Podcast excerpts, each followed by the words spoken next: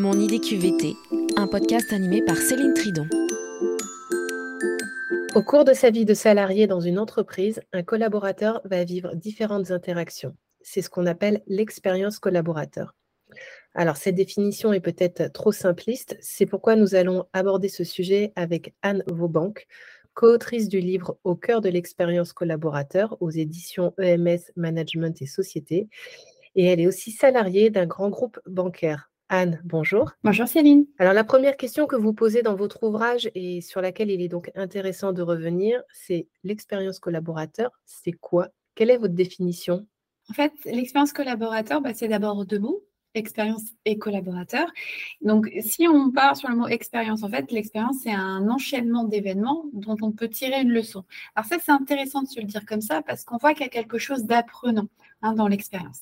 Et collaborateur, en fait, c'est toute personne qui va concourir à, l'œuvre de l'entreprise. Donc là, ça ouvre aussi beaucoup le sujet parce que ce n'est pas juste les salariés CDI, CDD, c'est aussi vos stagiaires, vos alternants, aussi vos prestataires, vos consultants et aussi plus largement tout votre écosystème finalement. Donc voilà, donc l'expérience collaborateur, après, pour définir finalement qu'est-ce que c'est, en fait, il faut se demander, mais de quel point de vue? Parce que l'expérience collaborateur, ce n'est pas la même pour le collaborateur et c'est pas la même pour l'entreprise. Oui, parce qu'elle est différente, c'est ça, en fonction euh, si on est côté entreprise ou côté collaborateur. Exactement, disons qu'on ne voit pas la même chose.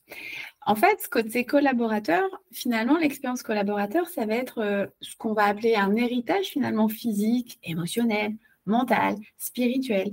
Des leçons, en fait, que vous allez tirer de toutes les interactions que vous avez avec l'entreprise et sa culture au regard de votre propre histoire. Et là, ça commence à, mettre un peu le vertige parce que vous dites en tant qu'employeur, mais mon Dieu, mais comment je vais m'en sortir? Puisqu'en fait, ça a l'air très multifactoriel quelque part. Mais enfin bon, en tout cas, vu du collaborateur, voilà ce que c'est l'expérience collaborateur. Et vu de l'entreprise, l'expérience collaborateur, en fait, ça va être la cartographie de toutes ces interactions, justement, que je vais avoir avec mon corps social, avec mes collaborateurs au sens large, pour maximiser leur engagement et donc mes performances business. Vous voyez, donc deux prismes hein, pour définir l'expérience collaborateur. Bien sûr, alors justement, si on revient un peu plus dans le détail de ce que peut y gagner l'entreprise, c'est ce que vous mmh. venez de dire, donc un meilleur engagement des collaborateurs mmh. et donc, in fine, pour l'entreprise, une meilleure performance ah ben, L'objectif, de toute façon, c'est ça. L'objectif d'une stratégie expérience collaborateur, c'est bien de, finalement performer durablement. Durablement, j'insiste beaucoup sur ce, ce mot-là parce qu'il est clé quand même. C'est-à-dire que l'idée, c'est pas de faire euh, plus, c'est de faire bien. Et alors, est-ce que l'expérience collaborateur, quand on est euh, justement côté collaborateur, est-ce qu'elle est la même pour tous ou est-ce qu'elle va être, euh, j'ai envie de dire, personnalisée? Ça, c'est une très bonne question. L'expérience collaborateur, en fait, non, elle n'est pas la même pour tous. Enfin, oui et non, en fait, je dirais. C'est-à-dire que non, parce que effectivement, en fonction de qui vous êtes, euh, du moment où vous vivez l'expérience, euh, de votre propre parcours de vie, euh, personnel, professionnel, etc., forcément, vous n'allez pas avoir le même, la même expérience que votre voisin.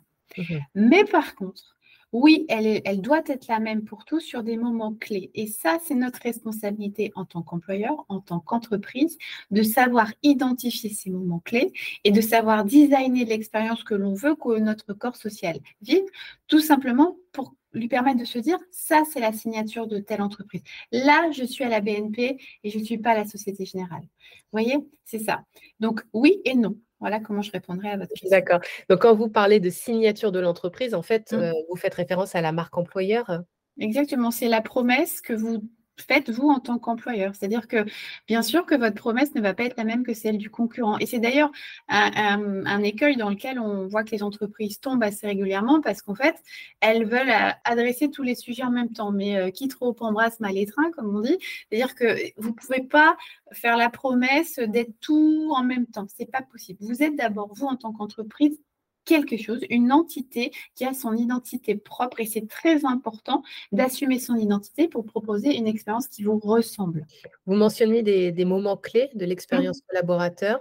Quels sont ces moments? Est-ce que ça commence euh, avant même qu'un nouveau collaborateur arrive dans l'entreprise, c'est-à-dire au moment du recrutement? Est-ce que c'est aussi donc durant toute sa vie dans l'entreprise? Alors en fait, je dirais qu'on ne peut pas tellement être dogmatique sur les moments clés.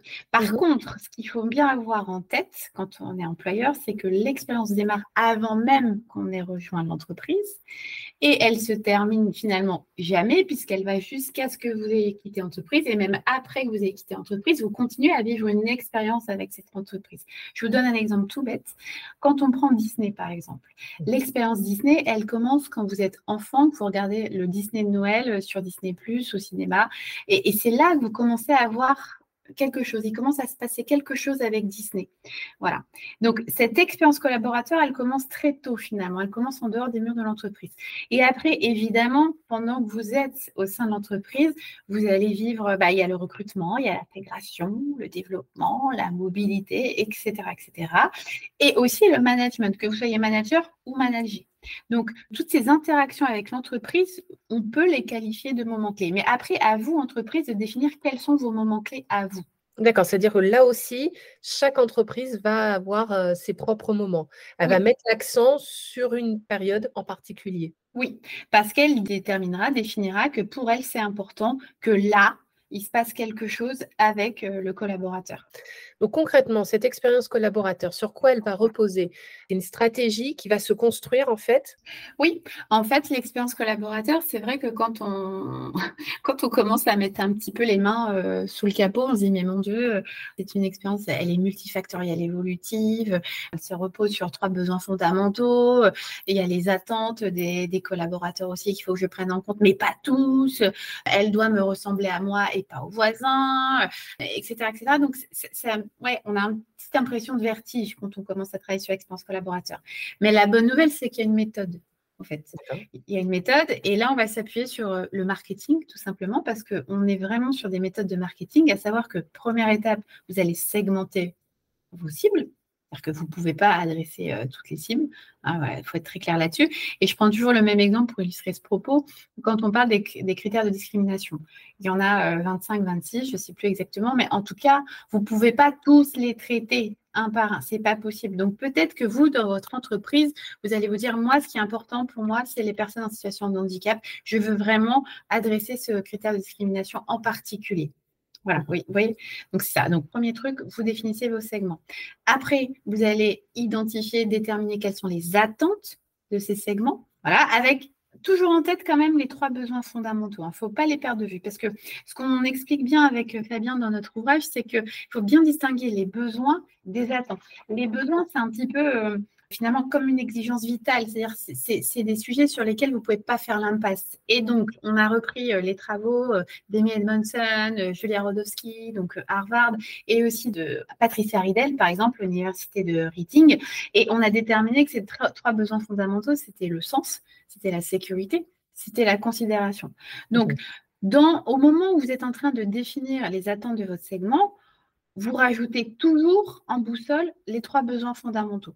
D'accord. Mais quelles seront les attentes du coup si, euh, Les attentes du segment, ça dépend. Ça va dépendre. Si vous prenez par exemple le segment euh, jeunes parents, bah, donc, euh, les attentes jeunes parents, ça va être peut-être une flexibilité sur les horaires de travail, ça va être peut-être euh, euh, l'aide aux devoirs pour des parents qui ont des enfants un peu plus âgés. Ça, dépend de votre segment. Donc, les attentes, ça dépend du segment, mais les besoins fondamentaux sont communs à tous les segments.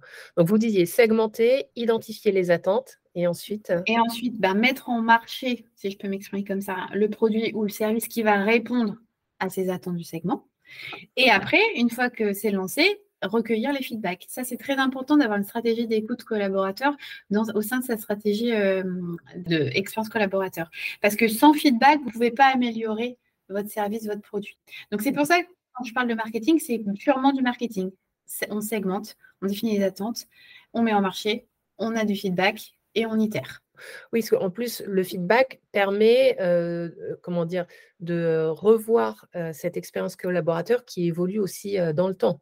Exactement.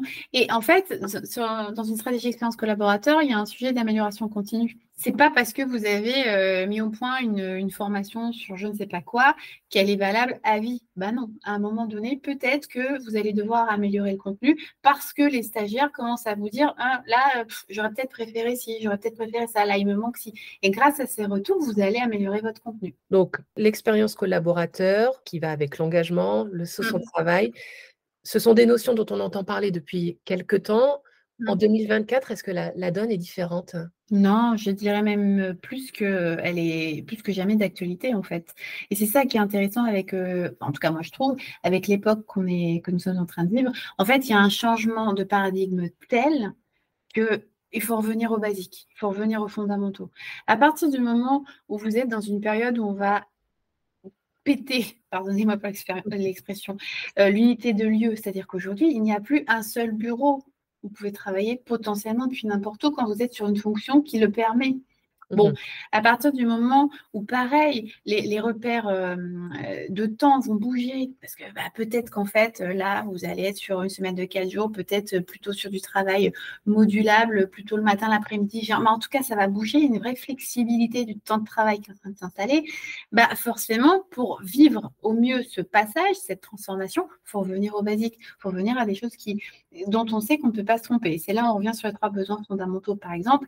Mais surtout, moi, ce que je me dis, c'est que je pense vraiment, et ça c'est pareil, on, on le décrit dans, notre ouvrage avec Fabien, qu'il y a des traits culturels d'entreprise qui vont être efficaces dans le temps, qui vont être efficaces durablement. Et donc ça, ça rejoint euh, votre question, c'est-à-dire que ces notions de sens, euh, ces notions de, d'engagement, on va les retrouver par exemple, je sais pas moi, sur un trait culturel comme euh, la frugalité. L'idée, c'est pas de faire plus, c'est de bien faire justement. Et donc ça veut dire quoi concrètement en entreprise? Ça veut dire bah, de discuter de l'impact de notre collectif sur l'environnement et la société. ça veut dire peut-être d'intégrer la notion de durabilité dans notre ROI. vous voyez, donc on revient à des choses fondamentales en fait. Hein. Donc euh, voilà, je peux aussi vous prendre, je sais pas moi, euh, l'exemple de, la spiritualité. On, parle de plus en plus de spiritualité en entreprise très intéressant parce que jusqu'à il n'y a pas très longtemps, on n'osait pas trop parce que dès qu'on parle de spiritualité, on est plutôt sur. Euh, on a l'impression que c'est soit une secte, soit religieuse, on ne sait pas très bien, mais en tout cas, on est un petit peu méfiant quand on entend le mot spiritualité. Mais le fait est que ça revient en entreprise parce qu'en fait, on se rend compte que pour bien travailler ensemble, il faut porter de l'attention et de la considération à l'autre. Donc, si on prend par exemple ce, trait culturel-là, ça veut dire quoi? Ça veut dire donner du sens au vécu, en fait.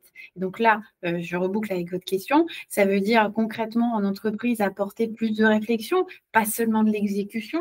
Euh, ça veut dire peut-être organiser des ateliers pour prendre du recul sur, sur les situations de l'entreprise vous voyez, on revient à des choses euh, finalement profondément humaines d'une certaine façon. Et ça, ce sont les, tendances culturelles des entreprises qui se démarquent. Oui, en tout cas, des entreprises qui vont être plus efficaces durablement. le mot, encore une fois, durablement est très important parce que c'est vraiment quelque chose qu'on a, enfin une notion qu'on a perdue à force de faire toujours plus, toujours plus vite. En fait, on oublie qu'à un moment donné, on va léguer un monde à nos enfants et que le monde qu'on va leur léguer, eh ben, ce serait bien qu'il soit le plus durable possible et pas, pas éphémère et pas tout, tout de suite, tout le temps. Et pour ça, l'humain, donc, est au centre euh, des préoccupations.